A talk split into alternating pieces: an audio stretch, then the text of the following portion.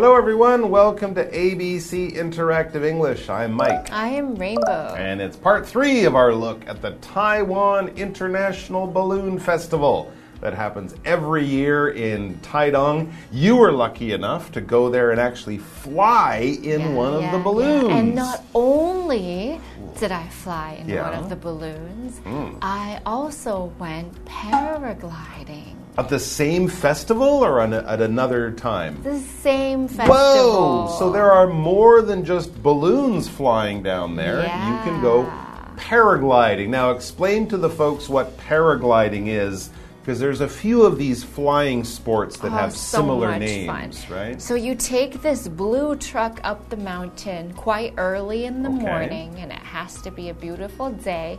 It can't rain. So Hmm. on a beautiful day, and you have this.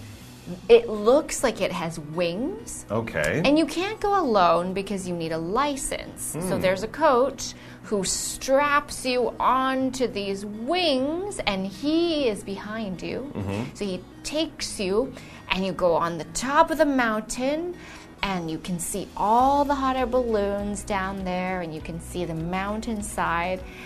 And then you run off the mountain and then you float gently down, down, down until you land very softly on the grass. Okay, there's lots of other cool ways of flying around, but none of them are probably as quiet and as peaceful as getting yourself on a balloon ride. I think that would be one of the best, as long as you don't have to go somewhere. Because balloons go where Anywhere the they want. wants them to go. Yeah. So there we go. Let's look at the balloon festival, part three. We're going to learn more about it.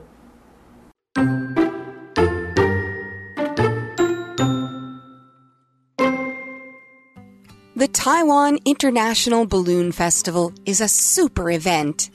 It takes place at Taidong's Luye Highland every summer. People travel from far and wide to experience it. Visitors can enjoy both local and foreign balloons. Most have the traditional shape. Others look like animals, cartoon characters, and even buildings.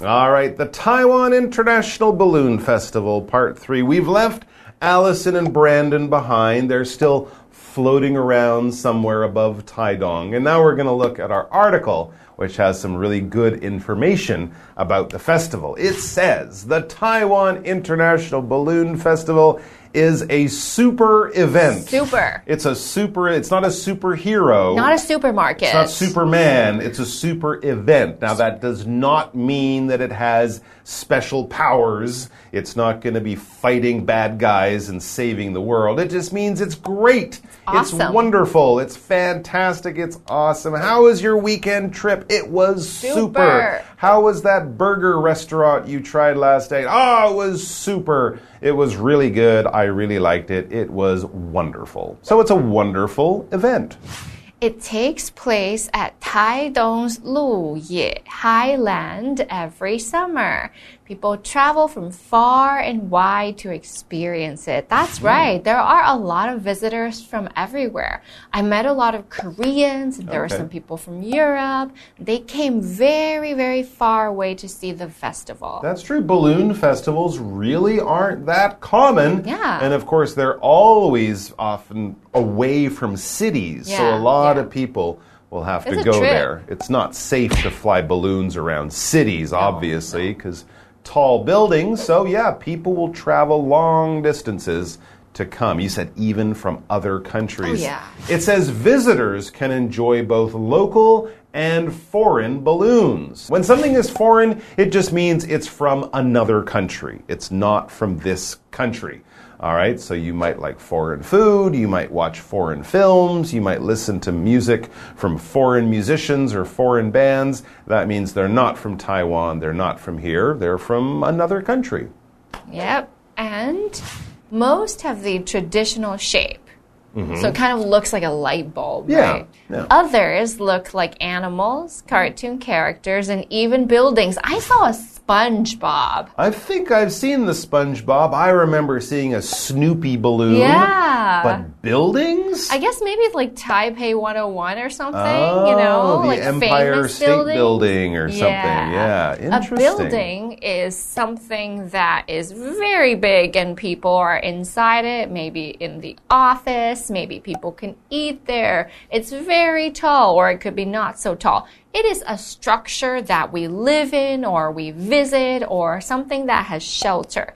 A smaller building could be like three, four stories. A very tall building like Taipei 101 could be 101 stories or you can be in Dubai where it's like 200 stories. Buildings are very safe. They can keep us inside of them. They can be very warm. We need them for shelter. We work inside of them. We see buildings and we live in buildings all the time, every day, especially if we are in the city. There are lots and lots of buildings. That's true. You got some walls, you got a roof, some windows, a door. Doesn't matter how big or small it is, if it was put up by people to hide in or take shelter in or put things in. It's a building of some kind, but it's not usually flying above the ground in Taidong. And it's not usually a balloon. That's a balloon building. Yeah, that's right. Building balloon. It's not normal, but it must look amazing. It's very cool. All right, guys, we're going to take a break and then we'll be back.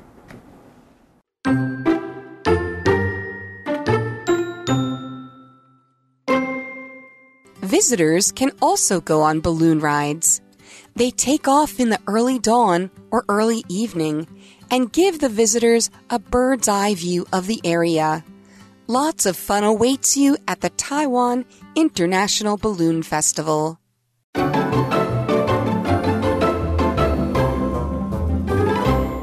All right, so we know we're going to Taidong. We know there are going to be some wonderful balloons, some of them with very strange shapes. And now's the time to go over to Rainbow, our resident expert in riding in a balloon. You've been an actual balloon passenger. So take it away and tell us about that. Visitors can also go on balloon rides. They take off in the early dawn or early evening and give the visitors a bird's eye view of the area. That's right. You are flying up there and it's high and you're looking down at everything like you are a bird. So the bird's eye view is broad and wide and from up high.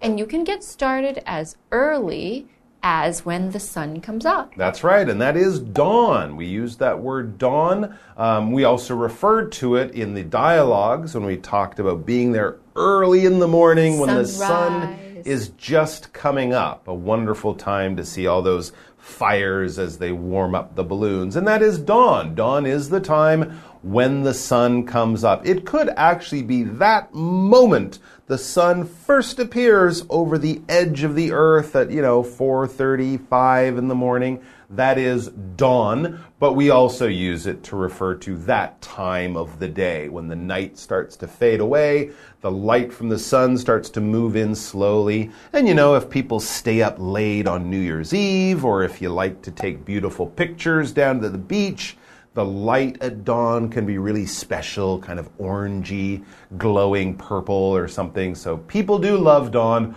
Uh, it's, it's a little too early for me. Uh, some people like to be up at dawn, but usually if I see dawn, I think I should go to bed. Oh, Back to our dialogue. Lots of fun awaits you at the Taiwan International Balloon Festival. You can be there at dawn. You can go later and be there at dusk when the sun goes down. Or you can go there at noon and really enjoy the bright colors of all those balloons. I think if you go at different times, you would enjoy it in different ways. Yes, and if you think about going there, you should do it because this event is awaiting you. Ah. If it awaits you, that means it's waiting for you. It's just a shorter way of saying it. And anything or anyone or any adventure or even your own dreams can be awaiting you. So you have to go for it, go towards it, go discover it because it is awaiting you. It's waiting for you. That's right. We should say that it's not that common often to use this verb in normal conversation. formal. Yeah, I've been waiting for you for 10 minutes, is what you might say to your friend. If you say, I have been awaiting you at the movie theater, that sounds a little fancy, but often in writing or in advertising, right? Yeah, like a dream adventure holiday awaits. awaits. Or Yeah, something. It basically right. Is saying it's waiting for you hmm. in a slightly nicer, slightly more special kind of way. But don't be surprised if you don't hear this word in normal conversation. But yes, lots of fun awaits, a memorable experience awaits, beautiful views of the dawn await you. All of this stuff awaits you at the Taiwan International Balloon Festival in Taidong. And maybe we will be awaiting them if we're lucky enough to go this year. Hopefully, we'll see you guys down there. If not, do go. Send us some pictures. We'd love to see you all with your smiling faces in a balloon. All right, guys, take care. We'll see you back here, or we'll see you up there sometime soon. Who knows? Up, up, and away in my beautiful balloon. Bye.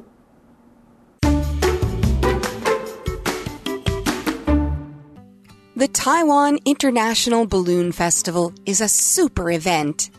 It takes place at Taidong's Luye Highland every summer. People travel from far and wide to experience it. Visitors can enjoy both local and foreign balloons. Most have the traditional shape. Others look like animals, cartoon characters, and even buildings. Visitors can also go on balloon rides. They take off in the early dawn or early evening and give the visitors a bird's eye view of the area. Lots of fun awaits you at the Taiwan International Balloon Festival.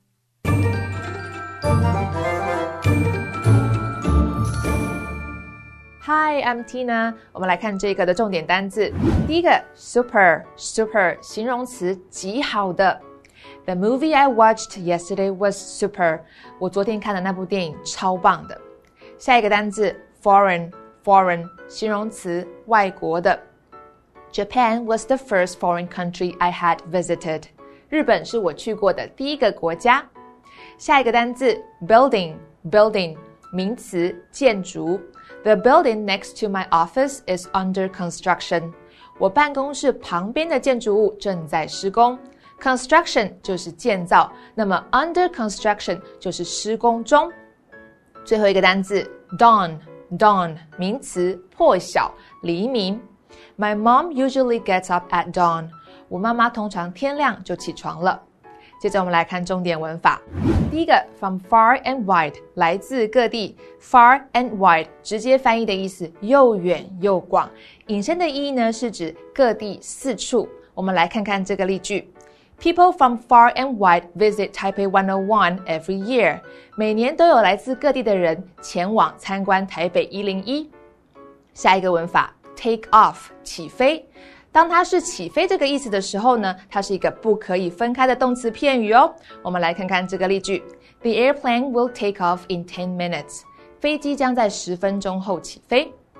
最后一个文法，a bird's eye view，鸟看， 直接翻译是一只鸟的视野，可以引申为鸟瞰、俯视的意思。我们来看看这个例句：From the top of the mountain, we had a bird's eye view of the city。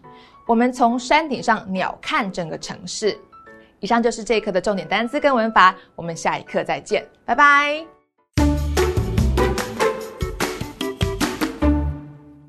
Okay, don't be scared. Today we're going to be taking a look at a cemetery. Okay, it's not a cemetery anymore. This cemetery has been transformed into a forest park. It's Jiayi's Metropolitan Forest Park, which means it's a forest right in the middle of the city. So let's take a look at all it has to offer.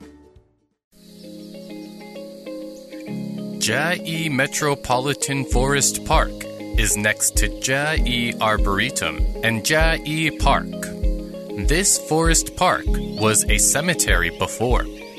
After the cemetery was moved, the Green Jiayi Metropolitan Forest Park was built here. Eco friendly methods are used to save energy and reduce carbon. This forest park was built to create a base for indigenous botanical species. In the forest park, you can find many flowers, a huge grassland, historic sites, and so on. Ye Ming Chun Tomb and Water Source Water Meter Room are historic sites in Jiayi Metropolitan Forest Park. Jiayi Metropolitan Forest Park contains ecology, history, and leisure. Needless to say, this urban jungle is Jiayi's unique treasure and asset.